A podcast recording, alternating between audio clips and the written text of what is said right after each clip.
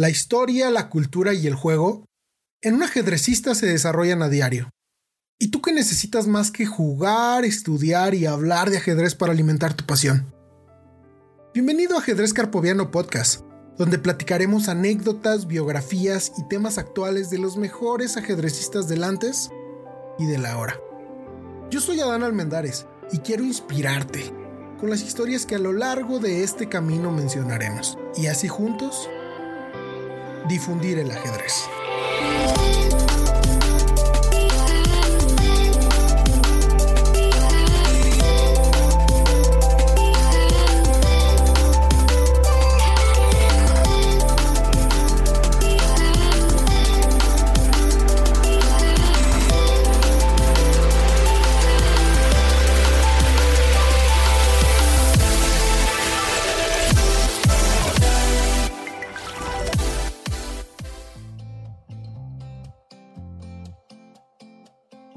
Hola, hola, ¿qué tal? ¿Qué onda? ¿Cómo están? Estoy muy, pero muy contento de darles la bienvenida a este nuevo proyecto, pues en el cual, como bien lo dice la introducción, vamos a, platicar de historias, de anécdotas, de todos los jugadores de ajedrez que han marcado la historia, ¿no? La idea es poder aprender de ellos, poder inspirarnos de ellos para lograr nuestras metas, ¿no? Porque a veces lo único que necesitamos es un empujoncito eh, es ver cómo alguien más también tuvo dificultades para llegar a la cima y así inspirarnos para poder llegar, eh, les digo, hacer ese pequeño empujón. Mi nombre es Adán Almendares, soy entrenador internacional de ajedrez, certificado por la Federación Cubana y seré yo quien estará con ustedes platicando, comentando todas estas historias que a lo largo de este camino vamos a revisar. Pues para el día de hoy tenemos preparado un episodio muy especial, primero porque es el primer episodio del podcast y segundo, porque pues vamos a hacer una introducción de, de lo que es el ajedrez, la historia del ajedrez. Y al final vamos a revisar, eh, vamos a hacer un conteo de los campeones del mundo. Porque a partir de ahí, eh, todos los siguientes capítulos serán las historias y las anécdotas de cada uno de los campeones del mundo.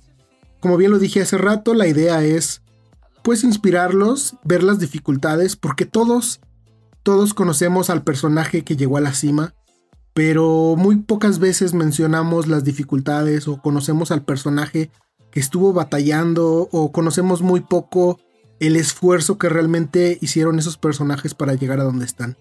Y la idea pues es conocer ese esfuerzo para que todos nos demos cuenta que ellos también son personas y que todos nos demos cuenta que si hacemos un esfuerzo podemos llegar a, hasta esos lugares, ¿no? No, no son personas que estén fuera de, nuestro alcance, no son personas que sean diferentes a nosotros, no son personas que tengan dos cerebros, tienen exactamente las mismas características que nosotros. Y si nosotros nos preparamos igual y nosotros hacemos los mismos esfuerzos, podemos llegar al mismo punto. Bueno, pues en esta primera parte del podcast vamos a, definir un poquito qué es el ajedrez, ¿no? Vamos a identificar cuáles son sus características.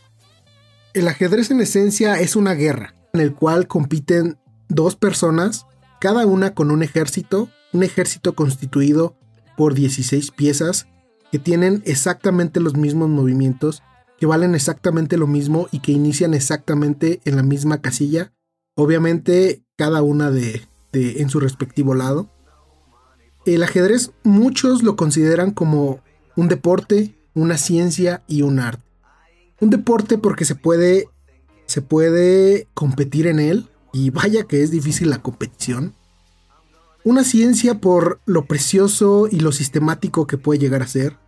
Y a la vez un arte porque a pesar de que existen eh, muchos métodos y existe demasiados estudios, porque basta tu creatividad para puedes llegar a, a hacer unas obras de arte preciosas muchas veces, eh, bueno, la idea, la idea general del ajedrez gana el que captura al rey enemigo. Entonces, es algo hermoso ver cómo, por ejemplo, puedes llegar a, capturar al rey enemigo solamente teniendo material de menos, ¿no? Por ejemplo, haciendo sacrificios y buscando la manera en que tus piezas lleguen al rey enemigo, pues así capturarlo. Algo que a mí me gusta mucho y que me ilusiona mucho el ajedrez es que dos personas que van iniciando en el ajedrez pueden eh, jugar y divertirse. Igual dos, personas, otras dos personas que, que llevan años estudiando el ajedrez, también al igual se pueden divertir porque pues obviamente va a haber detalles que ellos van a captar y que entre ellos mismos al ser suponiendo del mismo nivel pues van a, van a localizar y ellos mismos van a desarrollar unas ideas para poder capturar al rey enemigo. Y algo, algo fantástico es que exactamente con las mismas piezas que los jugadores principiantes juegan, pueden existir personas que exactamente con el mismo tablero y los mismos y las mismas piezas, como lo digo, pueden crear obras de arte, eh, partidas donde eh, la mínima ventaja es explotada de tal manera que dan una victoria y, y, por ejemplo, victorias técnicas hermosas o victorias donde hay sacrificios y también son hermosas es algo, es lo más impresionante que, te puede dar el ajedrez. Te da entretenimiento para todos los niveles y para, a pesar de todo el tiempo que le has dedicado, siempre va a haber detalles que uno va a encontrar nuevos en, el ajedrez, ¿no? Por eso y por muchas cosas más, el ajedrez es hermoso y pues, ¿qué más les digo, no? Eh, puedo, puedo, seguir echándole flores, pero, pero es momento de cambiar de tema y vamos a continuar con la historia. Bueno, pues después de esta larga introducción, pues es hora de entrar en materia, es hora de, revisar los temas que, que tenemos por materia en este capítulo del día de hoy. Primer tema va a ser la historia del ajedrez. Como muchos sabrán, y si no lo saben, pues les vengo a informar, giran muchísimas historias, muchísimas leyendas en torno al origen del ajedrez.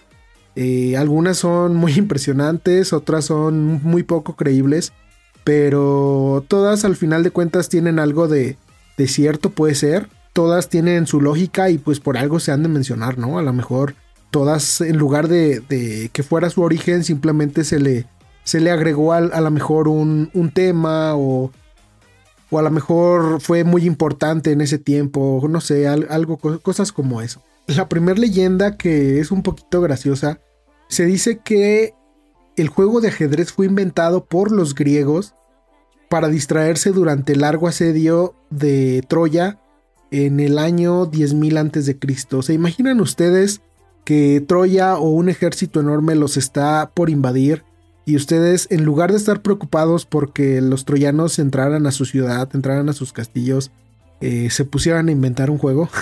pues me resulta un poquito gracioso, pero pues bueno, es una de las leyendas que se cuenta del origen del ajedrez y pues tenemos que mencionarlo, ¿no? Otra leyenda se dice que, fueron los chinos quienes lo inventaron y a partir de ahí pues fue evolucionando de tal manera que llegó hasta lo que es el ajedrez del día de hoy. Como tal no se menciona historia alguna de los chinos, solo que existe un juego de guerra muy parecido y que puede ser que haya evolucionado de esta manera, que haya viajado de China a Rusia y de Rusia a la India y pues de ahí se, evolucionando se haya, haya sido la misma historia que les voy a contar a continuación. Y la historia más, más común, la historia más reconocida de la que se tienen, digamos, registros, es la historia de, de un sabio llamado Sisa.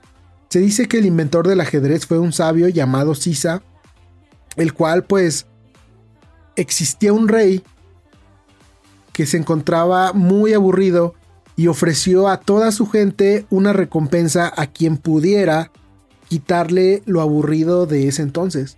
Con el tiempo se apareció el sabio llamado Sisa, que se le atribuye el invento del ajedrez, y llegó y le hizo la propuesta, lo enseñó a jugar y el rey quedó encantado con, con lo que era el ajedrez, con ese juego de estrategia llamado ajedrez que, que consistía en en maniobrar tus piezas para poder capturar al rey enemigo. Ese rey quedó fascinado y pues agradecido por eso le, le ofreció su recompensa. Le preguntó a Sisa qué era lo que él quería para como recompensa. El sabio Sisa buscando darle otra lección al, al rey o quizás siendo un poquito este, exagerado le pidió un grano de trigo por la primera casilla, dos granos de trigo por la segunda casilla, cuatro granos de trigo por la tercera casilla, ocho granos de trigo por la cuarta casilla y así sucesivamente hasta llegar a cumplir las 64 casillas que tiene el tablero. El rey, sin haber pensado lo que el sabio le, le propuso, sin problema aceptó y ordenó a su, a su gente que le dieran lo que el sabio había solicitado, ¿no?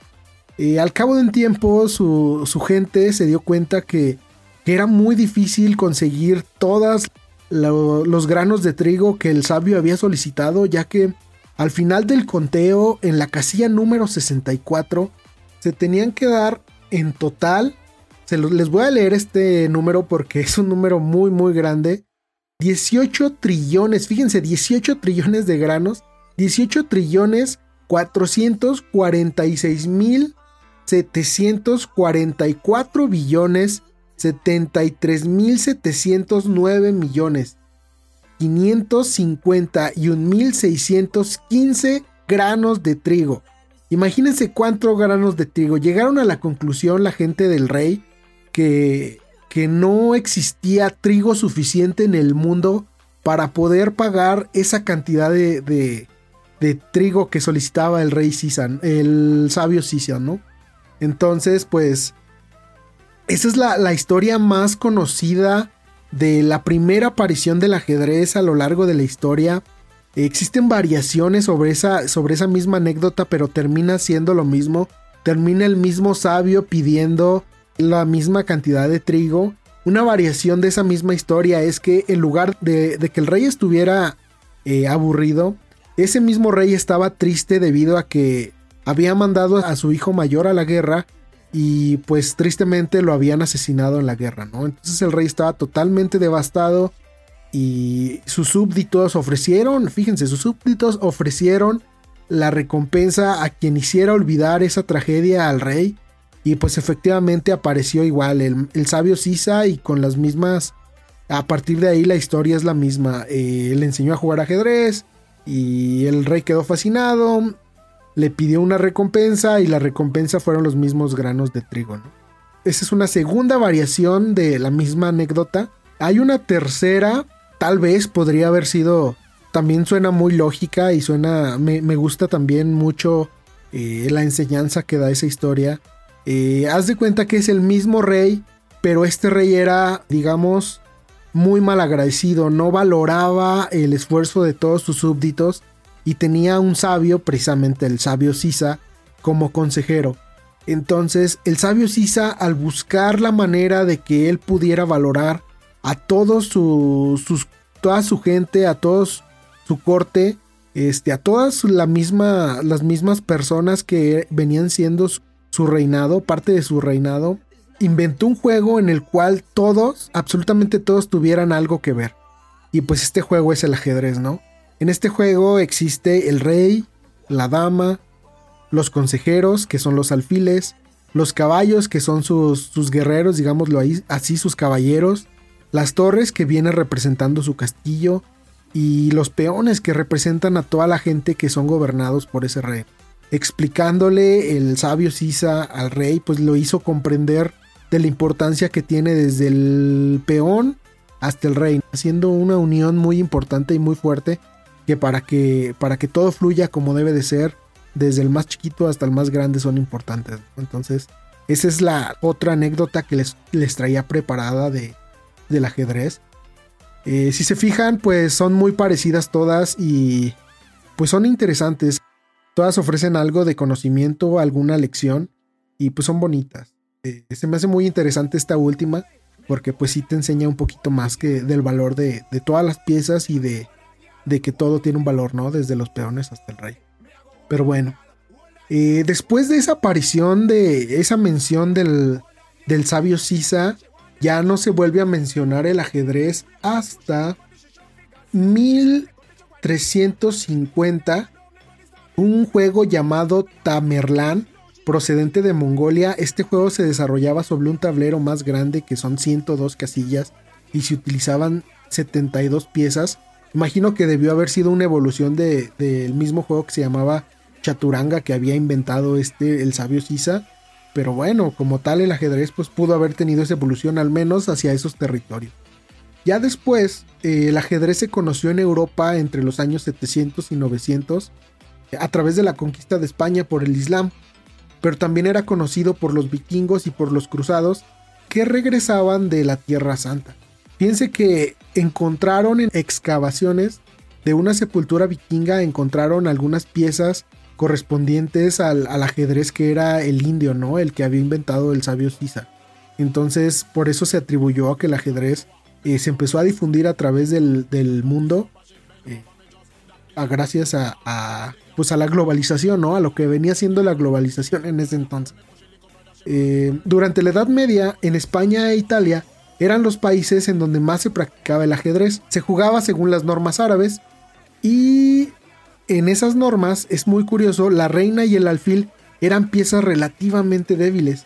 No tenían la potencia que se tiene al día de hoy. Al día de hoy la reina es, eh, la dama es la pieza más poderosa ya que tiene un alcance de, de 8 casillas, bueno, de 7 casillas desde la orilla hasta la otra orilla si ella quiere. Y se puede mover en varias direcciones, cubriendo las líneas horizontal, vertical y diagonal.